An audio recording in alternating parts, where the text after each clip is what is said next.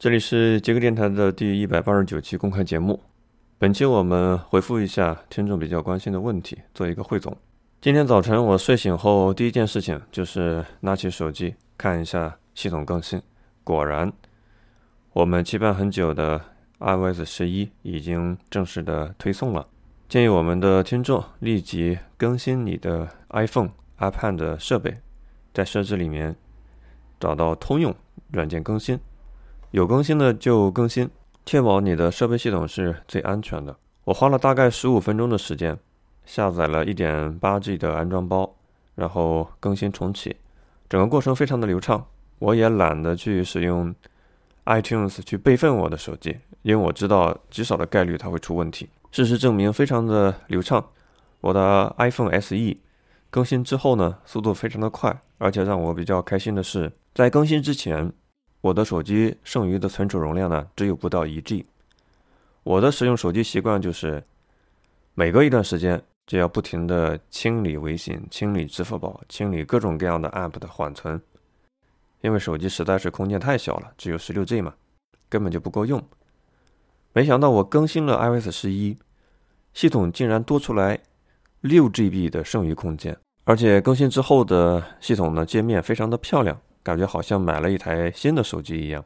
说一点值得关注的新功能，提醒一下你：以前你去扫一个二维码，往往是第一直觉打开微信扫一扫，现在也不需要了。iPhone 的相机已经自带了二维码识别的功能，非常的方便。我们又少了一个使用微信的理由。第二个是 iPhone 的新系统多了一个账户与密码的功能。以前你在 iCloud 存储的这些网站的密码，它都是很难去有一个公开的列表，让你自己去筛选检查的。现在 iOS 十一给你推出了一个账户与密码这么一个选项，你可以在设置里面找得到。它其实就是一个密码管理器，这对很多听众来说是一个福音。你根本就不需要购买额外的第三方的 One Password 密码管理器，你也不需要去安装 LastPass，都不需要。使用设备内置的功能已经足够完美了。如果你是苹果电脑的用户，那就更加方便了。你的手机设备、电脑设备都可以共用一套 iCloud 账号体系，同步密码是一个非常傻瓜的事情，不需要安装任何第三方的额外的软件。还有一个小惊喜是，我们安装了太多的 App，可是很多 App 呢装了之后就没怎么用过，沉积在你的手机里面，占用你的内存。现在它推出了一个新的功能，叫做卸载未使用的应用。它是一个自动的功能。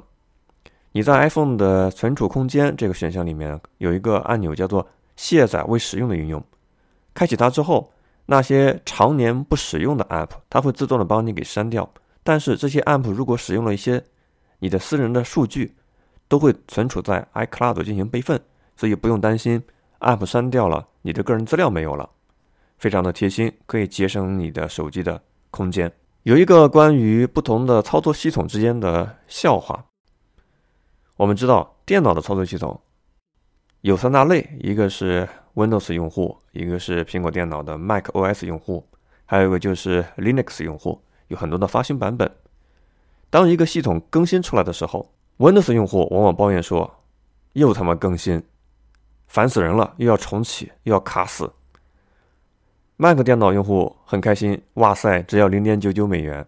Linux 用户的反应更好了，太棒了，又有一个更新。因为 Linux 本身就是免费的嘛，更新的越多，它获得的免费的新功能越多。长久以来，由于一些媒体的宣传，还有一些过去的旧系统设计上的缺陷，我们中国的消费者对更新这个事情有太大的误解了。我碰到很多的用户，他的手机还在用 iOS 八、九。以及当前的十，为什么不更新呢？怕更新会慢，怕更新会手机数据全丢了。误解非常的深。实际上呢，新的系统有更好的安全性的保护，运行起来呢也会更加的流畅。iOS 十一最低的支持是 iPhone 五 S 设备，其次是 SE，就是我这批用户，再然后是六、六 S、七。七 Plus 以及 iPhone 八都是可以更新使用，所以配置最低的五 S 用户呢，我建议你在更新好之后，把辅助选项里面有一个减弱动态效果，一定要开启，减少很多不必要的交互的动画，让你的机子呢运行更流畅。听一下大家，可能你是我们这个电台的长期的听众，有一些安全的意识，你也非常热心的想跟你周围的朋友去推荐、推广，去教育他们一定要更新自己的设备。我建议大家不要去这么做，为什么呢？你不要浪费自己的时间，为别人的落后买单。你只要管好自己就行了，因为这个误解实在是太深太深了。自己有设备，自己去更新，不要浪费自己的时间去苦口婆心的劝周围的同事啦、朋友啦，赶紧去更新，没有那个必要。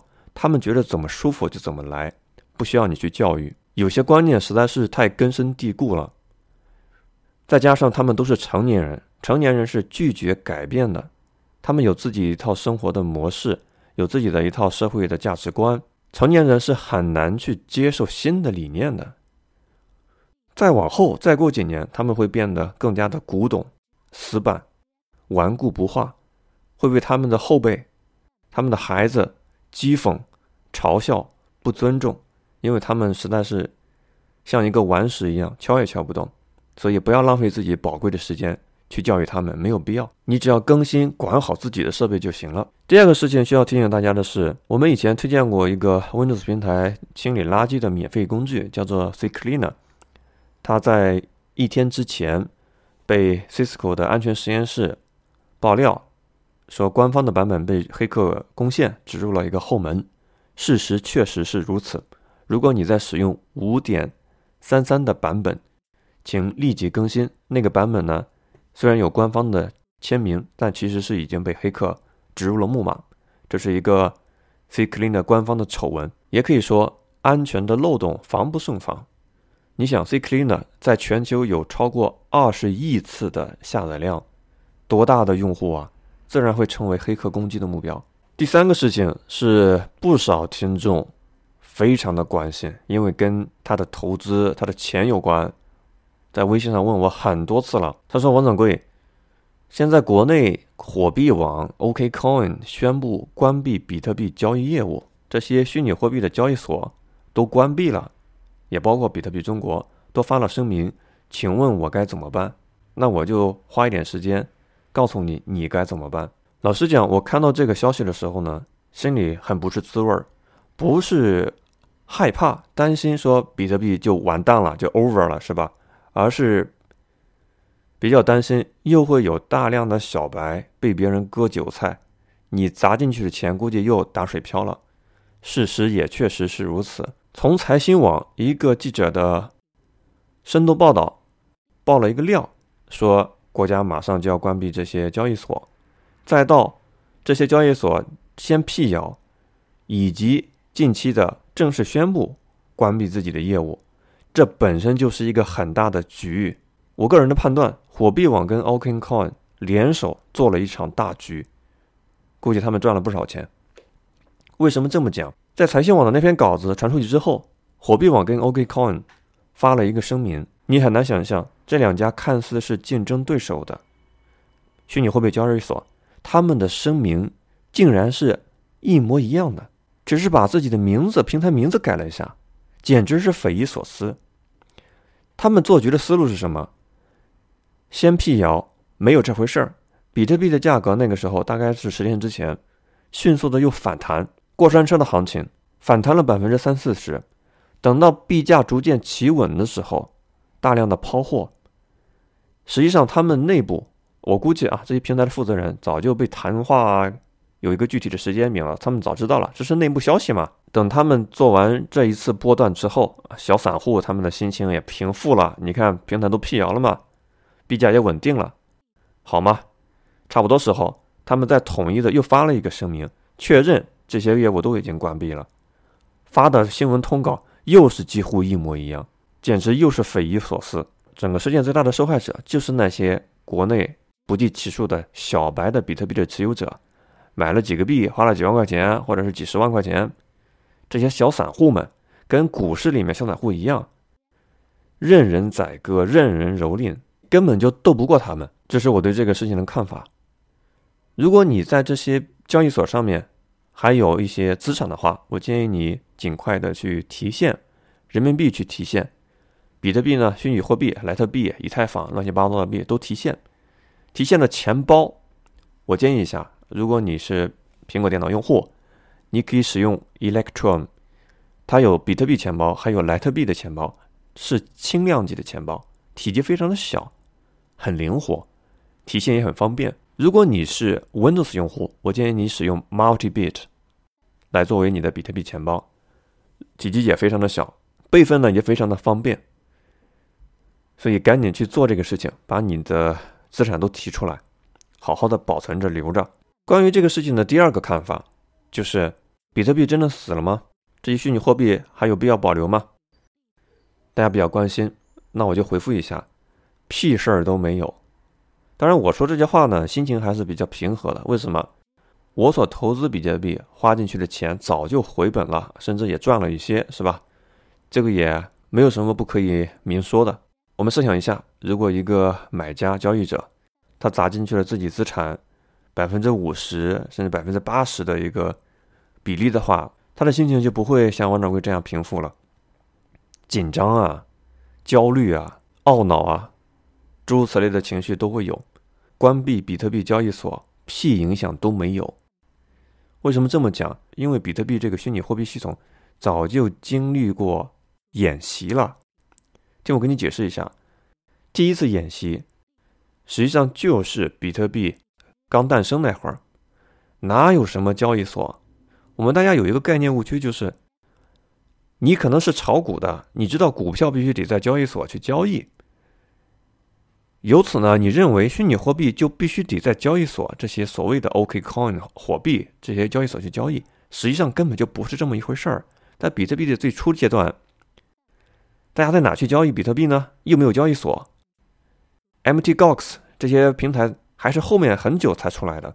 大家在 Bitcoin Talk 点 org 这一个网站，这也是中本聪当年活跃的一个论坛，他们去交易，找朋友。熟悉的一些论坛的成员当中间人，你把钱转给他，他再把这个虚拟货币转给我的钱包，这叫什么呢？这叫场外交易，个人对个人 P to P 这种交易，有点像是一手打钱，一手转账比特币给你，够简单够直白吧？你们约定啊，在上海的中山公园龙之梦找一个咖啡店，他打开电脑。他拿打开支付宝给你转一万块钱，你给他转零点一的比特币，就这么简单的一个事儿，关交易所有什么事儿呢？就这么简单的一个流程，跟交易所有毛关系呢？后来呢，大家发现用户越来越大，所以就有利可图了，就建起了交易所，一个公开的买卖的一个平台。第二次演习是什么时候呢？是今年的年初春节的时候。突然传出了一些动作，实际上呢，我怀疑那个时候也是坐庄炒消息，靠炒这些负面消息坐庄太常见了。那个时候，国内交易所传出新闻说暂停提现，不能提现了。为什么呢？要配合中国政府的一个洗钱的审查。那个时候人心惶惶，确实钱提不出来了，有屁关系？继续场外交易啊！这是第二次演习。第三次演习是什么？就是这次彻底的关闭了，也没有任何关系，因为交易所它只是整个比特币发展历程中一个自然而然出来的东西，有它没它都没差别。而且中国的交易所关闭了，国外也有很多交易所，照样可以去交易。为什么场外交易从比特币诞生开始就很流行？为什么那些人？在游交易所的时候，他们也不用货币，也不用 OpenCoin 呢。我跟大家讲一下场外交易的一些优点。第一，它完全的匿名，你找一个人跟他交易，不会有一些公开交易所这些在账的记录，你也不需要实名认证，你也不需要像火币网一样还要你人脸识别认证，提交你的身份证，提交你的银行卡，把你这个人是谁绑定的死死的。屁关系也没有，像买毒品一样，一手交钱一手交货嘛。第二个，很多富豪他买比特币不像你这些小散一样买个几千几百块，人家都是成百万上千万买比特币，如果在交易所的话，如此大额的交易会引起价格的波动，他们不想有这种波动，那我们就场外交易好了。所以场外交易有很多的优势，这也是它为什么一直兴盛的原因。如果你真正是一个长线投资者，你根本就不应该被一个消息砸出来，吓得不得了，连夜就给抛了，全换成法币人民币，以为自己很侥幸、很聪明。实际上呢，你又下车了。我比较同意李笑来说那句话：很多人呢是握不住的，很容易就下车的。稍微外界有一点风吹草动，立马就抛了。但是你想再上车的时候，上车难，下车容易。你想再买回来的时候，你发现曾经的那些钱根本就买回不了等值的比特币了，又涨价了，你买不起了。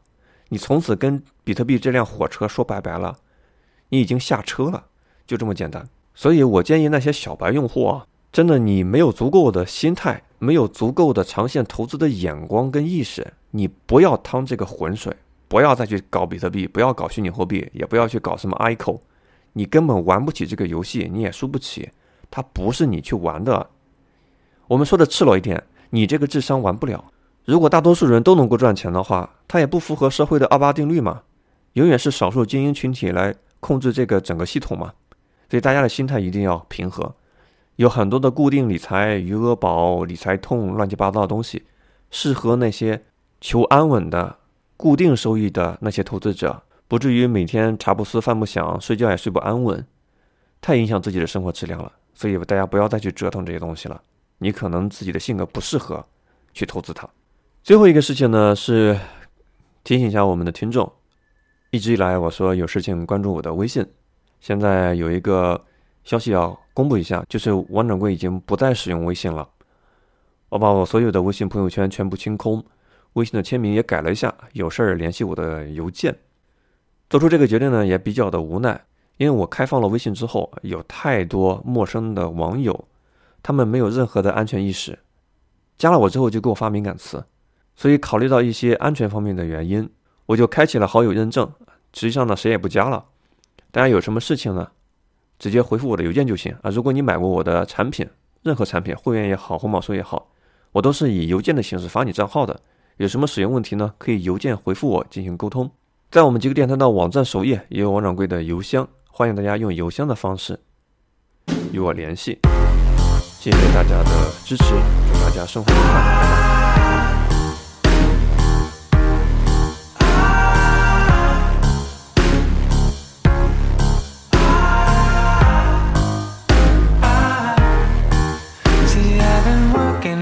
jailbreak. Got no time for a mistake. Any moment till the day breaks. No more time to get to know you. I've been working on a jailbreak.